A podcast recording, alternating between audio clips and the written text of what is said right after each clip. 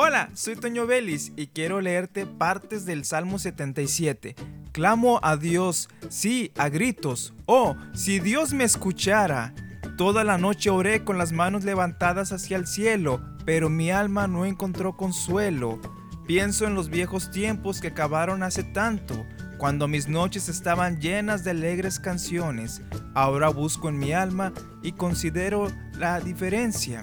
Muchas veces estamos en momentos difíciles orando, buscando respuesta de Dios, pero pareciera que no hubiera.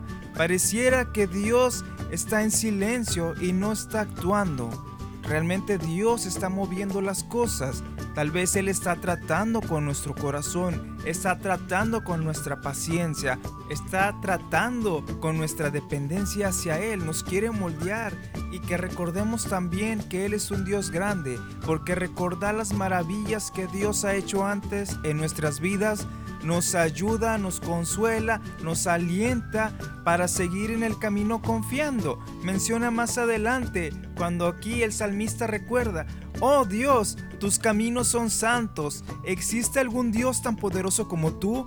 Eres el Dios de grandes maravillas. Demuestras tu asombroso poder entre las naciones. Dios nos escucha, así que recuerde las grandes maravillas de Dios. Soy Toño Vélez y te invito a que continúes escuchando la programación de esta estación de radio.